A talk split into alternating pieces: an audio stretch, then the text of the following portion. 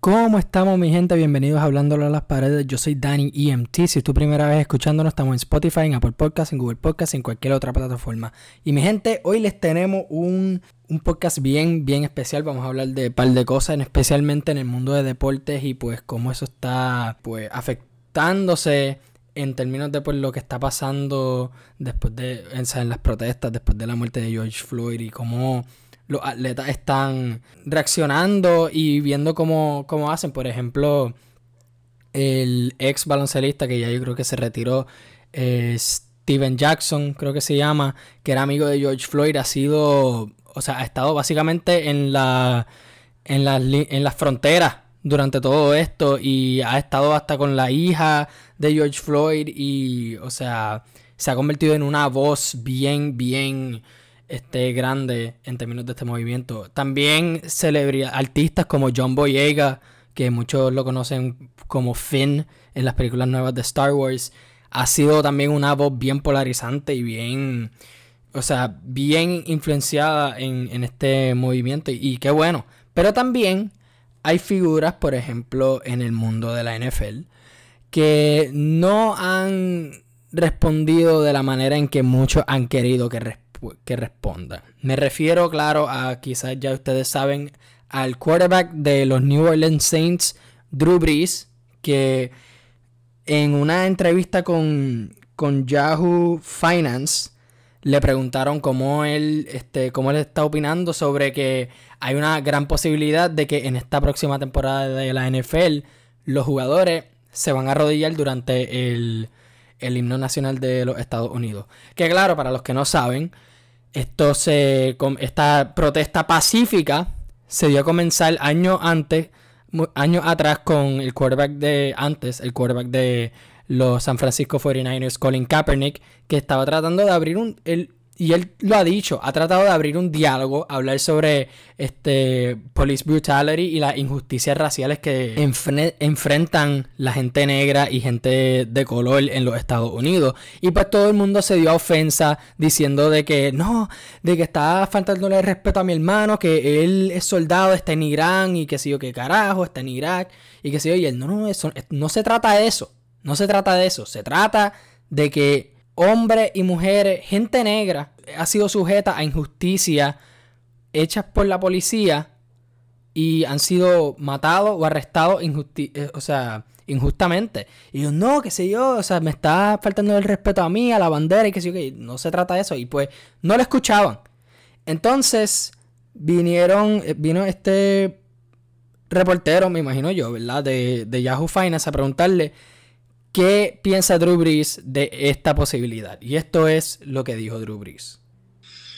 Well, I, I will. I will never agree with anybody um, disrespecting the flag of the United States of America or our country. Um, let me let me just tell you what I see or what I feel when the national anthem is played and when I look at the the flag of the United States. I envision my two grandfathers who fought for this country during World War II. One in the Army and one in the Marine Corps, both risking their lives to protect our country and to try to make our country and this world a better place.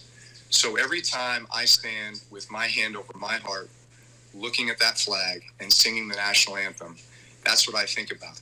And in many cases, it brings me to tears, thinking about all that has been sacrificed, not just those in the military, but for that matter, those throughout the civil rights movements of the 60s and everyone and all that has been endured by so many people up until this point. And is everything right with our country right now? No, it's not. We still have a long way to go. But I think what you do by standing there and showing respect to the flag with your hand over your heart is it shows unity. It shows that we are all in this together. We can all do better. And that we are all part of the solution. Okay. Eh, esto se. Después de, de, que salió esta entrevista, todo el mundo le cayó encima a Drew Brees. O sea, todo el mundo diciéndole de que, cabrón, tú en serio acabas de decir eso con todo lo que está pasando. Y en verdad, ok, esto es lo que yo pienso. Y yo no estoy defendiendo nada a Drew Brees. Ok, quiero que, quiero que entiendan, pero, o sea, escúcheme primero. Él está hablando de que cuando él escucha el himno, él piensa en su, en su abuelo, en ellos pelear, en ellos luchar por el, por el país de los Estados Unidos y que este, la, la bandera un símbolo de, de, unidad y que todo el mundo se debe unir y respetar eso. Pero esta es la cosa, él no está entendiendo que... Y esto es lo mismo que trató de decir Kaepernick cuando se arrodilló durante, durante el himno nacional. Esto no se trata de que tu abuelo o tu hermano o quien sea o hasta tú mismo no estamos diciendo que ustedes no salieron a luchar por el, por el país. No estamos diciendo, no están diciendo eso para. Yo digo estamos, perdón, yo, no, yo nunca me arrodillé. Ellos no están diciendo eso. Lo que están, ellos están protestando pacíficamente y lo están haciendo de esta manera para que escuchen, para que se vea. Obviamente van a enfrentar un sinnúmero de controversia, pero ese es el punto, para que lo escuchen. ¿Verdad? Entonces tiene esa misma liga, la NFL, que ahora mismo está tratando de dar la cara y hasta el equipo de los 49ers que despidieron a Kaepernick por esto mismo, de que, ah, el Blackout Tuesday, pusieron la, el cuadrado ese negro que no aporta nada, al menos que pues en el otro slide pone links de, de donaciones, que eso está súper bien, by the way. Mucha gente haciendo eso y en verdad que muy bien por hacerlo. Pero o sea, en serio, cabrón, después de tu silenciar a alguien que empezó esta, esta protesta, eh, una protesta pacífica, trató de abrir un diálogo, o sea, él usó su, su idioma, él usó su lenguaje bien, bien cuidadosamente. Él dijo que eso es lo que quería hacer, era abrir un diálogo sobre police brutality y las injusticias raciales que enfrenta el país y la gente de color. Y no lo escucharon. Esto no se trata de los soldados, ni que sí o qué carajo. O sea, no, esto se trata de una guerra en tu país, Drew Brees. Esto se trata, esto se trata de una guerra que se ha dado por siglos. Durante tiempos que se supone que la gente negra y de color se, se, se traten como. se traten igual a como tratan a la gente blanca. Por eso está ese concepto del white privilege. Está ese como dicen, systemic racism, que con tú solo ser blanco vas a tener un privilegio. O sea, yo, por ejemplo, yo soy de raza blanca, mi piel es blanca, yo soy boricua hasta la muerte, nacido y criado en, Puerto Rico, pero hello, mi piel es blanca, yo no puedo hacer nada al respecto, ¿verdad? Yo no me puedo hacer un reverse Michael Jackson.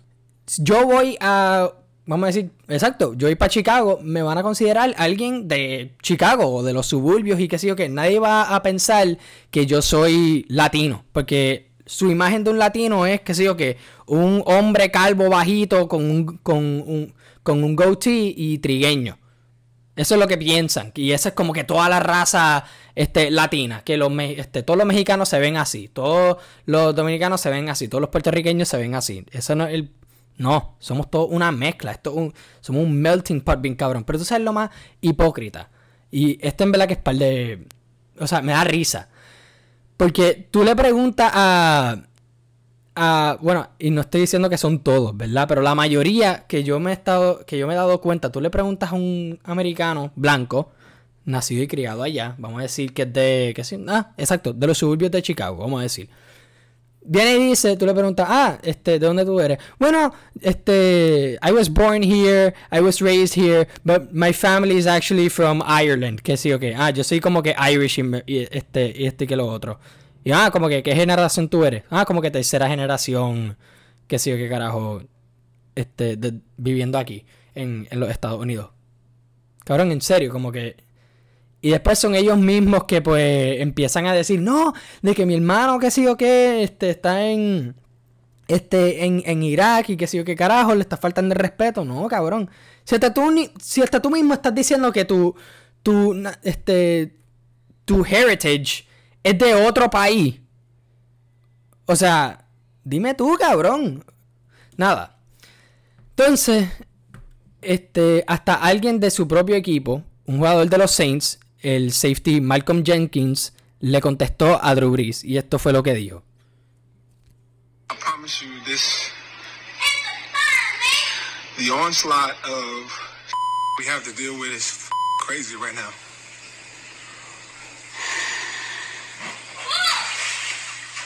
Drew Brees, if you don't understand how hurtful,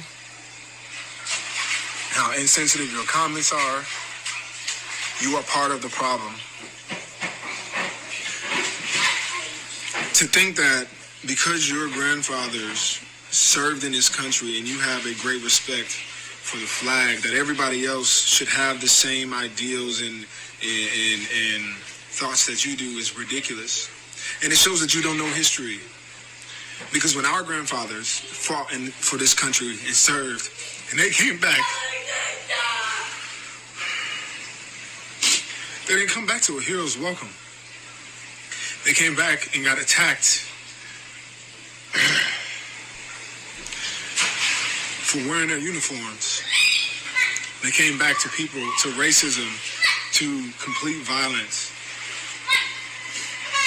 And then here we are in 2020 with the whole country on fire. Everybody witnessing a black man dying at the hand, being murdered at the hands of the police, with his just in cold blood for everybody to see. The whole country's on fire. And the first thing that you do is criticize one's peaceful protest.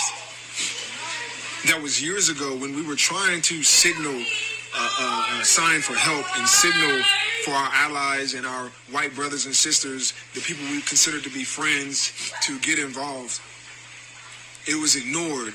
And here we are now with the world on fire, and you still continue to first criticize how we peaceful pro- how we peacefully protest because it doesn't fit in what you do and your beliefs, without ever acknowledging that a fact that the man was murdered at the hands of police in front of us all, and that it has been continuing for centuries. That the same brothers that you break the huddle down with before every single game, the same guys that you bleed with and go into battle with every single day, go home to communities that have been decimated.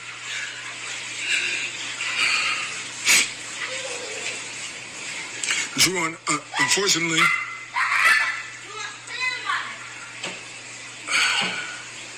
unfortunately, you're somebody who doesn't understand their privilege.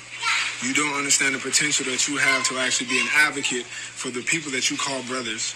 You don't understand the history and why people like me, people with my skin color, whose grandfather fought for this country, who served, and I still protested against that, against the, not against the national anthem, but against what was happening in America and what our the fabric of this country is for, or stands for. If you don't understand that other people experience something totally different than you.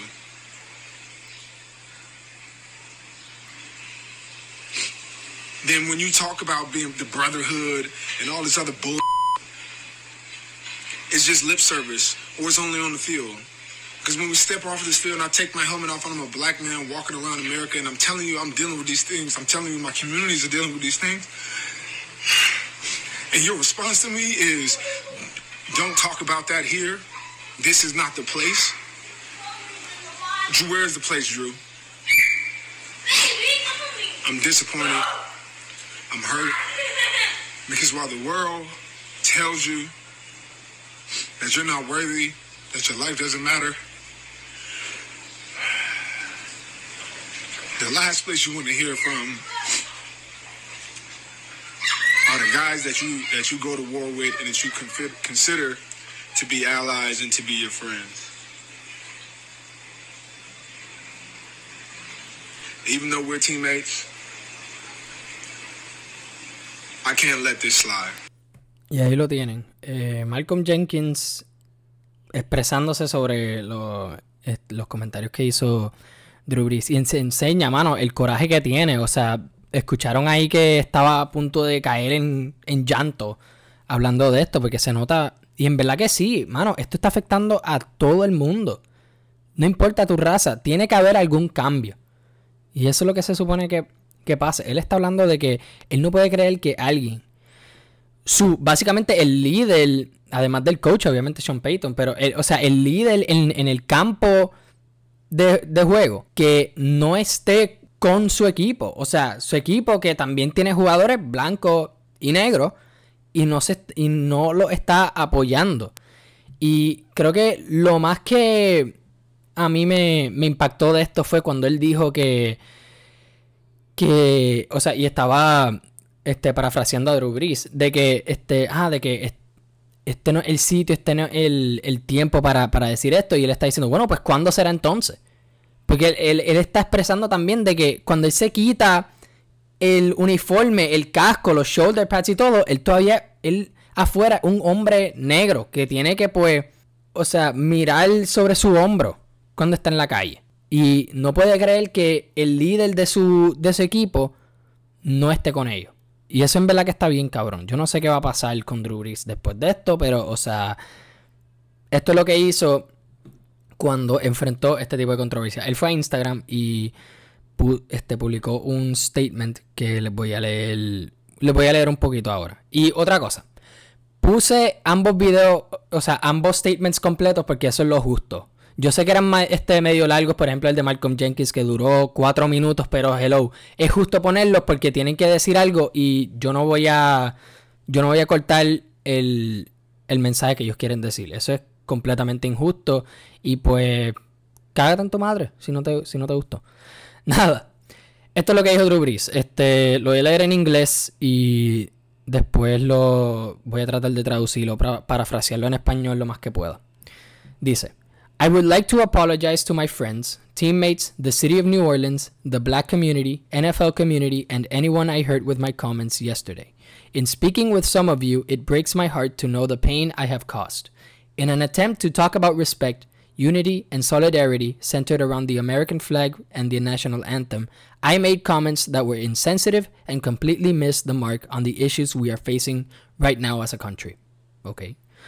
They lacked awareness and any type of compassion or empathy.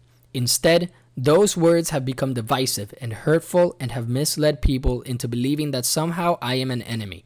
This could not be further from the truth and is not an accurate reflection of my heart or my character. This is where I stand. Y esto es lo más importante. I stand with the black community in the fight against systemic racial injustice and police brutality and support the creation of real policy change that will make a difference. I condemn the years of oppression that have taken place throughout our black communities and still exist today. I acknowledge that we as Americans, including myself, have not done enough to fight for that equality or to truly understand the struggles and plight of the black community. I recognize that I am part of the solution and can be a leader for the black community in this movement. Whoa.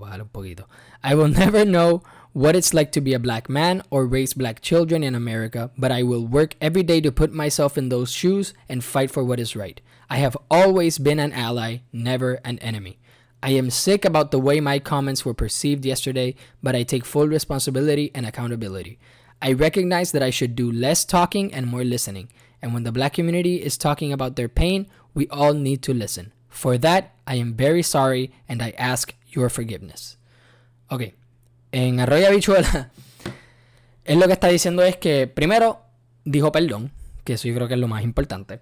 Segundo, está hablando de que él nunca va a entender qué es ser una persona negra en, en los Estados Unidos y que se supone que él hable menos y escuche más y que está en el lado de estas protestas y está buscando y reconoce que se necesita un cambio en este sistema. Ahora, mucha gente dijo, mira, no, cabrón, ya tú enseñaste tus colores, vete para el carajo y métete esa, este, te puedes meter este, ese perdón por el culo. Otros pueden decir que, pues, ok, está bien, eh, reconociste que, que dijiste algo malo y enfrentaste las consecuencias y, y, o sea, pediste perdón. Y otro, yo en verdad no sé qué decir. Porque, pues dijo algo malo, lo pudo reconocer. Pero, mano, hay, que tener mucho, mucho cuidado con lo que tú dices durante estos tiempos. En verdad que sí, tienes que tener un montón de cuidado porque las cosas se pueden percibir de alguna manera que tú no querías. O sea, él no estaba, él no estaba buscando controversia cuando dijo eso en Yahoo. Obviamente que no lo dijo. Pero obviamente afectó a mucha gente. Ustedes escucharon a Malcolm Jenkins llorando y hablando de esto. O sea, esto es su es un teammate, es su quarterback. Obviamente están en lados opuestos de la bola. Malcolm Jenkins es de la defensa, pero aunque sea, o sea, Drew Brees, me imagino yo, es como que el capitán del locker room en, ese equipo. Y es un quarterback, uno, básicamente ya considerado un Hall of Famer. ¿Me entiendes? Es alguien bien respetado en la liga. Y para él decir eso, debe afectar bien cabrón al equipo y a esa, esa dinámica. Y yo no sé cómo se van a mover después de esto. Pero no sé. Yo lo que pienso es que una cosa es pedir perdón y yo creo que ese es el primer paso. Pero las acciones hablan más alto que las palabras. Y espero ver a Drew Brees marchando o donando o haciendo algo sobre esto. Y también voy a decir que voy a poner links en, el, en la descripción de este episodio para donar y firmar peticiones y, apoyar y cómo pueden apoyar el, movimiento de Black Lives Matter. Porque en verdad se tiene que hacer algo. Y si eres alguien que ya está cansado de, de hablar de esto y seguir un cambio y que sí o que, uno, te puedo entender por un momento. Esto es bien esto es mucho, se puede poner bien overwhelming y está por todos lados. Como que entiendo que a veces es como que, diablo, necesito un break. Y está bien que te cojas un breakcito este, y qué sé yo. Pero no puedes pedirle a nadie que pare de hablar de esto porque así es que ganan los demás. Así es que gana ese gobierno, así es que gana el presidente hipócrita, hijo de la gran puta, puerco cabrón. Porque eso es lo que ellos están esperando. A que esto eventualmente se caiga y que nadie esté más en las calles porque se cansaron y como que, ah, pues, cabrón, marché una vez y yo creo que ya di mi, mi pequeño grado de arena, ¿no? Esto se tiene que seguir hasta que se encuentre un cambio. No solo en, en que en que sentencien a los sentencien, qué sé yo, a los policías que fueron responsables por la muerte de George Floyd y los demás este afroamericanos que, que han muerto bajo las manos de la policía, pero un cambio de verdad en la policía, en las leyes, en, y se haya en verdad un cambio, sí, un cambio en, en términos de los derechos civiles de los ciudadanos.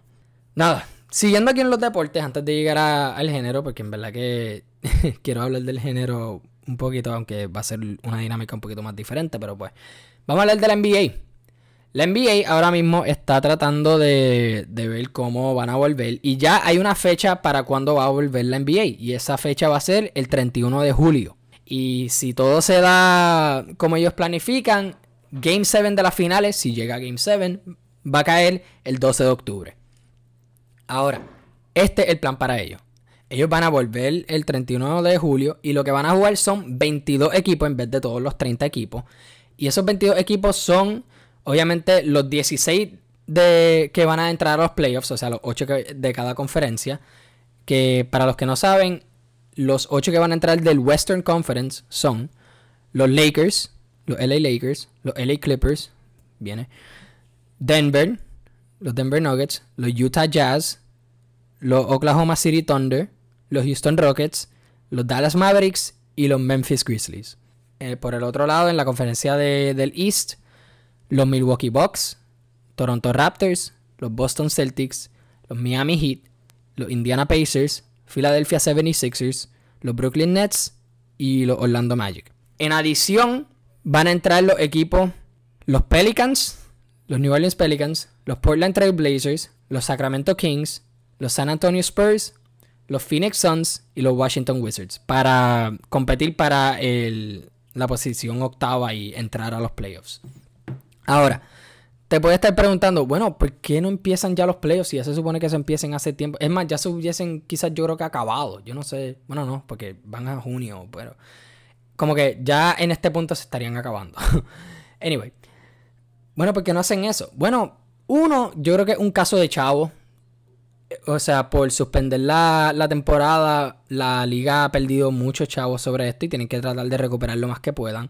Y segundo, pues para tener, creo que es para tener el deporte en el aire por más tiempo, lo más tiempo posible, porque pues se ha perdido mucho, muchos días. Hemos estado ya por, desde yo creo que finales de, creo que marzo, abril, mayo, junio, ya estamos como a cuatro meses en la en cuarentena, desde que todo esto pasó, ¿me entiendes? Así que tienen que, se tienen que acelerar y tienen que pues dar lo más que puedan para esto.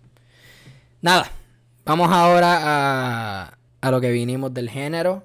By the way, el review de el último disco de Anuel AA, Emanuel, lo pueden encontrar en el podcast de Hablando Miércoles de Pepe y Adrián, donde estamos Pepe, Adrián, Carrie y yo dando nuestras opiniones sobre el disco de Anuel. By the way, uno de los mejores podcasts que yo he grabado en mi vida. A mí no me importa si en el mío, no me importa si en el de Hablando Miércoles, no me importa si en Cueva Alfa. Me encantó cómo lo hicimos. Adrián, este, lo dirigiste súper bien. Él dirigió eso. Si no han escuchado ese review, vayan para allá y escuchen lo que, by the way, hay un hot take bien, bien bueno que van a tener que tienen que escucharlo, pero está para el fin eso. Escuchen ese, escuchen ese episodio entero. No se lo van a, no se van a querer perder. Está bien cabrón. Pero con eso, yo en ese podcast, y aquí lo voy a hacer también, mano, le tuve que dar tanto crédito al equipo de trabajo de Anuel. Porque como ellos manejaron la publicidad de este disco fue perfecta. Porque fue con la entrevista que Anuel eh, que Anuel no, que Molusco le hizo a Anuel, que fue un live, que empezó a las, creo que fue, ajá, a las 10 de la noche, el, fue el jueves, el jueves, sí, el jueves, y terminó 20 minutos antes de que, de que saliera el disco. Y eso te daba como que más o menos un, un contexto de quién es Anuel ahora, todo lo que tuvo que pasar, o sea, es básicamente el primer episodio de la serie The Last Dance de, de Anuel, ¿me entiendes? Está bien cabrón. Y hasta yo lo dije, eh, yo lo puse en Twitter, que by the way, hablando a las paredes, ahora está en Twitter como hablando a las paredes o hablando paredes, déjame fucking... La cuenta es nueva, ok, hizo, denme break. Se llama Hablando Paredes. Estamos en Twitter como Hablando Paredes, así que síganos ahí si no nos han seguido todavía. Anyway, fue una muy buena entrevista. Y hasta, exacto, como yo dije, Anuel es uno de los artistas que se merece una serie documental como The Last Dance. O sea, la historia de Anuel como tal está tan cabrona y tan, o sea, creo que se puede traer mucho de eso. Y eso es lo que vamos a hacer hoy. Hoy yo voy a contar la historia de Anuel basado en artículos que yo leí, las biografías que leí en sitios que no se llaman Wikipedia. Ok, sí se llaman Wikipedia. Y lo que yo me puedo acordar de la entrevista de de Anuel con Molusco. Porque él dio mucho, mucho contexto. Entonces, sin más preámbulo, esta es la historia de Anuel AA. Mejor conocido como Emanuel. Bueno, no. Me cago en la madre, ya lo jodí. Esta es la historia de Emanuel Gasmey Santiago, mejor conocido como Anuel AA. Nació el 27 de noviembre del 1992, que by the way, Anuel es más joven de lo que yo pensé. Es de Carolina, su familia es de. Yo no voy a decir los nombres de los padres porque eso no es mi, eso no es mi lugar. Pero eh, son de clase media. El, los que muchos saben que el papá de Anuel era vicepresidente de AR de Sony en Puerto Rico. Así que fue bien metido en, en, en, la música, en la industria de la música. Y también fue muy pana de, de Tempo. Y este, eso hizo a Anuel y Tempo tener una relación muy, muy cercana. Yo creo que fue manejador de, Tempo. Si no es manejador, pues como que trabajó con él varias veces. Nada. Entonces, este. Anuel siempre habla mucho en sus canciones de que es de la calle, del barrio, y obviamente con esto del maleanteo y que yo qué mierda, pero entonces todo el mundo le tira como que cabrón, tú eres de clase media y tú tienes un papá en Sony, como que qué carajo. Pero él dijo en la entrevista que su papá perdió el trabajo de Sony cuando él tenía 10 años. Y expresó de que él se metió a la calle para tratar de ayudar a su familia. Porque pues eso era lo que, o sea, Anuel tenía, era bien joven, el, el, nene, ¿me entiendes? Era bien joven, no sabía qué carajo hacer. Y su influencia en la música fueron pues tales. Hello, acabamos de hablar de que el papá era bien cercano con Tempo, so ya saben más o menos la influencia que él tuvo. Pues nada, se metió en la calle y se estaba pasando con unos títeres. Y también expresó de que antes de que entrara la música, él no había ganado nada de dinero en hacer las desfachatades que, que él hacía en la calle durante ese tiempo. O sea, él eso está bien cabrón. Él se dedica a vivir una vida de peligro, de crimen. Se va para la calle. Obviamente los papás no, la mamá, por ejemplo, que él es bien cercano a la mamá, no, no aprueba de eso, pero pues es lo que él pensaba en ese tiempo que era lo que tenía que hacer. O sea, pero pues a veces las peores cosas se hacen con las mejores intenciones. Y está cabrón de que eso enseña de que, mano, una vida de crimen no tiene que ser la, respuesta a, tus problemas. Siempre hay alguna manera de buscarla. Pero pues él era joven, no sabía mucho. Él hasta expresó muchas veces que él era bien, bien ignorante. Y se nota. O sea, en esas posiciones bien difíciles que tú, pues, nada, tú tienes que bregar con lo que tú sabes. Y pues lo que él sabía antes, que pues la música fue una gran influencia para él. Pues, diablo, estos artistas hablando de la calle, que si este, fuletes y lopetes y que sé yo qué mierda, pues nada, me voy a meter a la calle porque estos, están, estos cabrones están roncando y que sé yo qué. Y él hasta ha dicho que amigos de él o colegas o lo que sea de la calle, que parte de esa influencia fue pues, porque él los vio, entre comillas, bien. Como que los veía con este con Jordan puesto y que sé yo qué, ropa linda, bien lujosa y que sé yo. Y él dijo, diablo, como que esto, esto con esto me puedo ganar un billetazo y me puedo ayudar a mi, a mi familia. Entonces empezó a, meterse en la música. Grabó con Ñengo el single de Demonia a finales de 2011, que pues no es algo tan este groundbreaking, pero pues, o sea, fue yo creo que la primera colaboración entre ellos dos y ellos han colaborado muchas veces después. El último tema que ellos colaboraron fue pues antes y después que está en el disco de, de Anuel de Manuel y también está Surinuelte en el disco de Ñengo en The Goat. By the way, ambos álbum reviews, el de Digo lo pueden encontrar aquí y el de Emanuel lo pueden encontrar en Hablando Miércoles. Nada, vamos a seguir.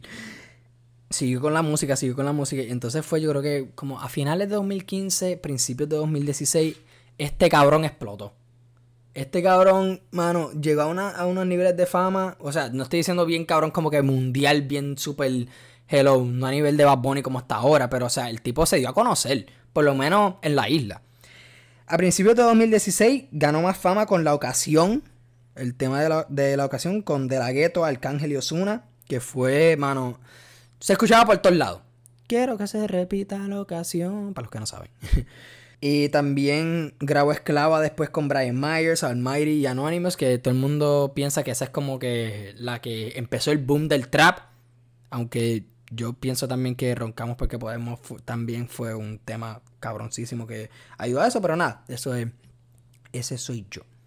Y con eso le, este, le llamó la atención a Rick Ross, que, es, que yo creo que es dueño de, de, de la disquera Maybach Music. Maybach Music Group y firmó con ellos en la, en la rama de, de música latina. Y el tipo ya pensaba que estaba en la cima del mundo. Firmé con una disquera, saqué la ocasión, he colaborado con Osuna, colaborado con Brian Myers, estamos todos aquí en este movimiento y el tipo está enfrente de esto. También con eso grabó temas como 4-7, Jersey, Los Intocables, o sea, el tipo estaba bien metido en la calle y sonaba por toda la calle. Pero, desafortunadamente, el 3 de abril de 2016, en la madrugada, lo arrestaron a los 23 años. Y este fue el es un cantito del reporte que hizo Telemundo sobre esto. Las autoridades detallaron que agentes adscritos a la División de Drogas de San Juan intervinieron frente a la discoteca Tabaco y Ron Lounge San Juan con un Honda Accord de, 2010, de 2007 en el que ocuparon una pistola Glock modelo 23 calibre .40, una Glock modelo 30 calibre .45 y otra Glock modelo 19 calibre 9 milímetros. También se le ocuparon 152 municiones y fue sentenciado por 30 meses en la cárcel. Eso está bien cabrón, ya, con eso, o sea, mano, que tú de la nada explotes en el género. Te va súper bien, sacaste par de sencillo, estás en la cima, estás en tantas conversaciones de quién es el el mejor eh, en el género ahora mismo. Si no eres tú, eres Bad Bunny. Si no es Bad Bunny, era, era Brian Myers. Si no era Brian Myers, era. qué sé yo, quién carajo. Yo creo que Mike Towers llegó un poquito después. Pero, o sea, bueno, no que llegó, pero, o sea, como que explotó un poquito después. Lo que estoy tratando de decir. Pero, o sea, está. mano, imagínate eso. Eso está. Ya con eso hay una película. ¿Me entiendes? Ya, ya con eso es el primer capítulo de la película. Este cabrón se metía en la calle estaba metiéndose en líos con gente que bien peligrosa, me imagino yo, que no se ganaba nada, se mete en la música, impresiona a par de gente, le firma una disquera, graba con nombres ahora que son mundiales. Estamos hablando de Osuna, Arcángel de la Gueto. O sea, le, le iba súper bien. Págata, lo arrestan por posesión de armas. Entonces, este, durante todo esto, él todavía, gracias a los sencillos que grabó antes y también sencillos que grababa en, en la cárcel por teléfono, todavía mantenía, se, estaba tratando de pues mantener, este, se estaba, este, se estaba todavía tratando de mantenerlo, o sea, pues como que, este, ¿cuál es la palabra? Este, eh, no es relatable, pero o sea, yo creo que ustedes me entienden. Este. Puñeta, ahora me va, me va a matar esa fucking de esto. Nada. Este. También él expresó en la. En la entrevista con Molusco que él no tuvo nada o casi nada de, problemas cuando estuvo en la cárcel. Todo el mundo. Como que algunos este, prisioneros sabían quién era. Y pues hasta lo, lo protegían y todo eso. Y siempre le decían, diablo cabrón, tú lo vas a partir cuando salgas. Le subían esa autoestima y pues, qué bueno. Él también se sujetaba a, orar, creo que todas las noches o todas las mañanas, no sé, y que siempre se arrodillaba y oraba y todo eso. Y entonces, el 17 de julio de 2018 fue liberado. Y con eso, y ese mismo día lanzó su primer disco, Real hasta la muerte. Real hasta la muerte, un disco que pues mayormente comercial, como que se notó, este, este Anuel era completamente diferente al Anuel que todo el mundo conocía. Tenía sencillos como Ella quiere beber, Hipócrita, este, sencillos que son más comerciales de reggaetón y todo eso, pero también tenía su, este, sus temas sucios, Brindemos, Jeezy, ¿me entiendes? O sea, pero este era un Anuel con, casi, exacto, completamente diferente al Anuel que, al Anuel pre-cárcel. Y todo el mundo como que anda para el carajo este tipo. Yo no sabía que podía estar en esta.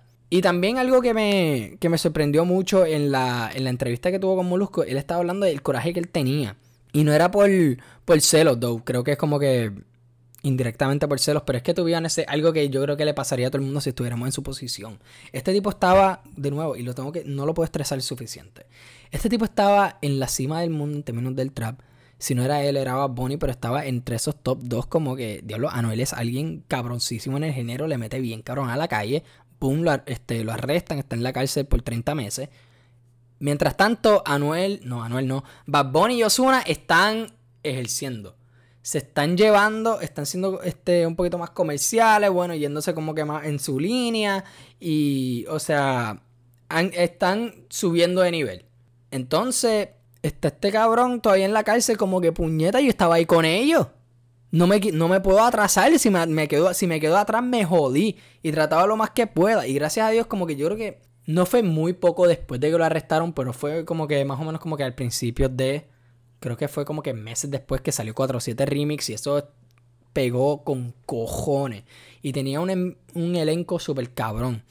Y, o sea, Ñengo, obviamente Anuel, Bad Bunny, Farruko, muchos, muchos más. Y o sea, eso lo ha dio mucho. Y también otros sencillos que él grabó antes de ser arrestado, que pues lo estaban soltando como que, mira, no, Anuel sigue sonando. Y eso lo pudo mantener, este, me cago en la madre, se me fucking olvida la, la, la palabra, pero nada, o sea, relevante. Se podía mantener relevante, me cago en la madre por fin. Ok, sorry, pero tenía que... Relevante, se mantenía relevante. Anda para el carajo, no voy a escribirle en algún sitio. Nada. Entonces, pues tenía ese coraje. Que yo creo que cualquiera aquí iba a tener si estaba en esa posición. Tú, o sea, tú te imaginas eso. Tú, cualquier cosa que tú estés haciendo. Hasta, es más, vamos a ponerlo en términos muy simples. Tú eres un atleta. Y eres considerado el mejor o en tu equipo o en la liga que tú estás, que sí o que todo el mundo tiene tu. Se te está mirando a ti. Están yendo los juegos por ti. Quieren verte a ti jugar. De la nada, te lastima qué sé yo, un este, ACL, una pierna, un brazo, whatever, te lastima, no puedes jugar por el resto de la temporada. Y tienes que estar todos los días tratando de poner el rehab, tratando de volver este, mejor que nunca. O sea, eso, eso le jode a alguien psicológicamente. Tú, imagínate eso, que tú estés en la cima, te estás viviendo la nube, estás en la nube 9.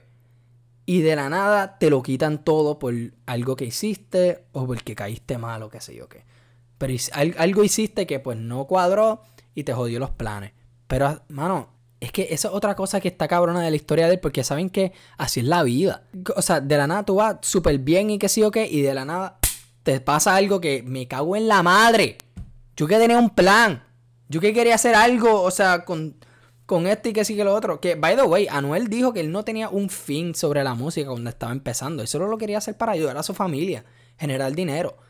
Yo no creo que él nunca iba a pensar que iba a llegar a estos niveles que está ahora. Menos como. Es más, hasta en el punto donde pegó el 2016, con, la ocasión, en, en, ese nivel de fama que, tenía, que ya era par de, de grande. O sea, lo conocía todo el mundo en Puerto Rico y en algunos países en Latinoamérica. Y quizás estaba como que ya en camino a, a, sonar en la radio y hacer mainstream y llegar a niveles mundiales. Que gracias a Dios ahora lo está. Y de la nada te tiran con esto, mano. Ese está bien, bien cabrón. Ah, sacó Real hasta la muerte. Sonó por todos lados. Le encantó a todo el mundo. Estuvo bien, bien cabrón. Entonces, a finales de, de agosto de 2018 él y Carol G anunciaron su relación, soltaron los sencillos como culpables y secretos, y eso era otra cosa de que muchos pensaban al principio que eso era feca, que eso era nada para generar streams y fanaticada, que esto era todo por fama, pero no, estos dos cabrones se aman con cojones y que bueno, es una buena relación, se ve muy saludable, se ve cool, bueno por ello. Vayan, o sea, Carol y Anuel, cool. pero también Anuel todavía se estaba metiendo en lío, si no era por este, la policía, era por controversia eh, durante tiraera. Él se metió en una tiraera contra Coscuyuela y en ellas, en la de él, que él creo que mencionó en la entrevista que fue liqueada, porque su equipo de trabajo dijeron, o sea, él la grabó, pero no la había soltado. Y el equipo de, trabajo le dijo, mira cabrón, yo tú no soltó eso. No, no creo que lo debes soltar. Y creo que se liquió. Y entonces mencionó a la taína y su enfermedad del VIH, que también yo creo que también mencionó algunos comentarios homofóbicos. No sé, yo nunca he escuchado esa, esa canción y en verdad que no me interesa. Yo no quiero escuchar eso porque es bien negativo. Yo no... Y con eso, mano, Cosco se aprovechó y le, le puso hasta su. Este. Un clip de él pidiendo perdón en la tiradera y se lo barrió, se lo comió vivo. Y nada, todo el mundo estaba pensando como que este cabrón es un delincuente, es bien problemático, que se metió preso y hasta el salir se sigue metiendo en líos. Pero es que, mano, tienen que entender, este cabrón ni tuvo break. Si su papá este, perdió su trabajo en Sony a los 10 años, si eso es verdad, que yo en verdad, bueno, hello, yo le creo a la fuente que, que lo vivió, ¿verdad? Yo espero que no esté mintiendo y en este punto él no tiene ninguna posición para mentir, si no le caen encima. Aunque después de perder su trabajo, yo me imagino que él tuvo algunos contactos este, aquí que sí acá. Yo, o sea, eso no se va de un día para otro, ¿me entiendes? Pero, o sea, hello. El tipo se veía de que tenía que tratar de ayudar a su familia. Se veía que su familia estaba en necesidad. Y él hizo lo que él pensaba que, y, que era. que era lo correcto. Y pues se metió en lío. Se metió en. este. hizo cosas ilegales. Y lo metieron preso al salir sacó un disco y volvió a estar en la cima del mundo con ese disco. Todo el mundo hablando de Anuel. Bogotox, creo que esta es su primer tiraera. Y Coscuyuela lo barrió. Puso lo de la taína, lo llevó a muchos líos y todo eso. Hasta este año, metiéndose en líos de cosas que él ni, él, él ni fucking... Él, él, él, he didn't ¿me entiendes? Como que...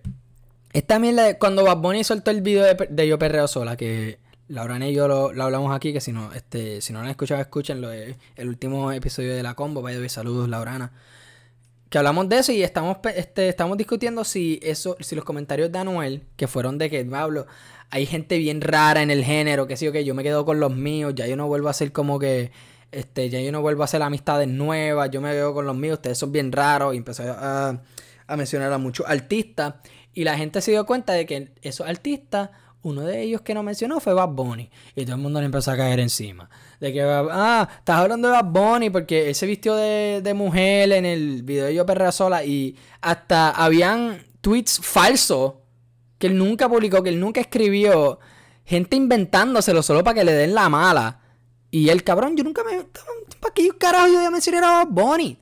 Hello, él y yo somos panas, como que no somos bien hermanos y que sé yo qué, pero hey, estamos en la buena. Yo, o sea, él salió en el álbum de él.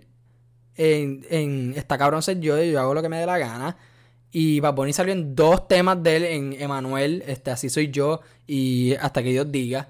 O sea, ellos están en, la super buena. Y está esta guerra entre los fanáticos de Bad Bunny los fanáticos de Anuel. Que si esto que, si lo, que sí que lo otro. Mira, yo tengo muchos issues con los fanáticos de Bad Bunny. Yo soy fan de él. ¿Ok? Yo, yo, yo, soy fan de él, yo se la tengo que dar a Bad Bunny porque el tipo es un artista tremendo. Me encanta lo que ha hecho, no solo por la música, sino que por los mensajes que da y los mensajes que da con, su música y la plataforma. Como que él reconoce la posición en, la que él está y yo siento que la está usando de, una manera correcta. Se la doy a Bad Bunny, el tipo está bien cabrón. Yo creo que mucha gente piensa que yo lo odio. No, no lo odio. Yo odio a los super mamones de, de Bad Bunny que me tienen que, que recordar de que el cabrón es el mejor de todos y que sí, ok, cabrón, y si yo no pienso en eso, y si yo no pienso eso. Bad Bunny es uno de mis artistas favoritos, no es mi favorito, pero es uno de mis favoritos. ¿Ok? Yo lo pondría segundo debajo de John Z. ¿Ok? Pero no estoy diciendo que John Z es mejor que él, solo estoy diciendo que John Z es mi favorito. En cuestión de hits y un montón de cosas, yo escucho más a Bad Bunny que a John Z, pero me gusta más John Z. Ya, eso no tengo, no hay nada malo de eso. Pero está cabrón que la gente siempre, cuando Anuel sacó su disco de Manuel, todo el mundo rápido, vamos a compararlo con Yo hago lo que me dé la gana. Los fanáticos bien cabrones de Anuel dijeron que era mejor que yo hago lo que me dé la gana para molestar a los fanáticos de Bad Bunny. Los fanáticos de Bad Bunny vienen y le dicen, ah, esto no le llega ni a los tobillos, a yo hago lo que me dé la gana. Pero cabrón, mientras tanto, yo estoy aquí tratando de disfrutarme música nueva, música que es buena. A mí me encantó el disco de, Anuel y también me encantó el disco de Bad Bunny. Te pueden gustar las dos cosas. ¿Y es, cuál es el issue? Es más, ¿sabes qué? Si a ti no te gusta uno solo porque tu artista no lo soltó, tú estás en la mala. ¿Sabes por qué? Porque yo me puedo disfrutar más cosas que tú. Ahí tienes, cabrón. Yo no entiendo cuál es la mierda de esta competencia. Mira, si te pueden gustar más que a uno. Olvídate de quién es mejor y que si, que, que si van a haber comparaciones, está bien, van a haber comparaciones.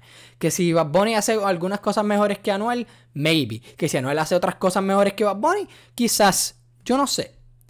Pero te pueden gustar ambos sin tener que siempre decir, este es mejor que otro. Que sí o que. Si tú piensas en eso, de que uno es mejor que otro, está bien. Yo no te voy a decir que tu, que tu opinión no es válida. Sí lo es. Pero también tienes que reconocer, que reconocer que hay gente que va a pensar que un artista es mejor que otro también. Y que quizás el artista que tú piensas que es mejor que el otro, las personas no van a pensar en lo mismo. Y está bien también, no le van a quitar nada. Yo no le voy a quitar nada a Bad Bunny. Porque no tengo nada que quitarle. No tengo ninguna razón de decir que este cabrón es una mierda. Porque en verdad que no lo es. No lo es. Es más, yo le voy a él. Yo quiero que tenga el éxito bien, un éxito súper cabrón en el género. Que cuando se retire, que esté en la cima del mundo. Que todo el mundo lo, reconozca como, diablo, cabrón. Como tú te acuerdas de Bad Bunny. Sí, mano, este tipo era como que legendario y que sigo que. Y que generaciones. Generaciones futuras. Muy futuras. 10, 20 años después de esto. Lo mencioné en canciones como, ah, leyenda como, como Benito, que sé yo qué mierda, como que en las barras o whatever. Pero sabes que yo también quiero eso mismo con Anuel. Y lo puedo decir. Y lo puedo desear. Porque yo no le voy a ir, o sea, yo no le voy a llevar la, la mala a ningún artista, a menos que te llame Lunay. Pero esa es otra cosa. Sí, yo le tengo un poquito de hate a Lunay. Pero yo no estoy todos los días levantándome y poniendo en las redes, ¿alguien más odia a Lunay? Ah, diablo, hoy me levanté, todavía odio a Lunay. Hello, cabrón, olvídate. Es si me lo mencionan o si, como ahora mismo yo lo traje de la nada, pero puede ser mala mía. Pero o sea, cabrón, te puedes disfrutar de todo. Olvídate. Dejen la mierda de que, mira, no, o sea, sí, ok, está ese disco, pero no, no se, no se olviden de este. No se olviden de este, que este, que este está más cabrón. Este está más cabrón. Olvídate. Cool, si está más cabrón que este que el otro, si tú piensas que uno es mejor que el otro, está bien, cabrón, pero déjame yo disfrutarme lo mío. ¿Me, puedo disfrutar lo mío, por favor? Gracias. Carajo. Nada, eh. Que me tuve que ir en esa tangente, pero en verdad yo lo he tenido en mi mente por par Es más, desde que salió Emanuel, yo empecé a ver, a ver tweets y yo me cago en la puta madre de la gente. Pero nada, mano, es que si quiero que saquen algo de aquí es que pueden disfrutar de todo. No hay nada malo de eso. Olvídense de la competencia, porque es más, hasta Bad Bunny y Anuel se ven estar riendo de ambas fanaticadas peleándose porque ellos dos están de lo más bien. Están en la cima del mundo los dos. So, ¿para que ellos tienen que pelear, cabrón? ¿Me va bien? Cool, ¿a ti te va bien? Sí, a mí también. Diablo, qué bueno, cabrón. Vamos a dárnosla. Y ya. Fácil. Fácil. Este, con esto nos fuimos. Me fui en un tangente y en verdad que no pido perdón por lo que yo dije. Yo, o sea, yo digo aquí lo que pienso. Está en mi plataforma, cádense su madre. Nada.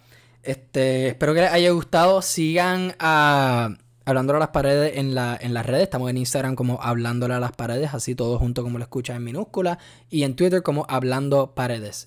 Eh, síganlas para que tengan, para que estén al día en nuevos episodios. Obviamente también suscríbanse a el podcast Hablando a las paredes, sea en, en Spotify, en Apple Podcast o en donde, o en donde sea, para que no se pierdan ninguno nuevo. Y esperen muchas más cosas nuevas. Y esperen este, o sea, mano, estoy, estoy bien positivo con lo que, con lo que va, con lo que viene.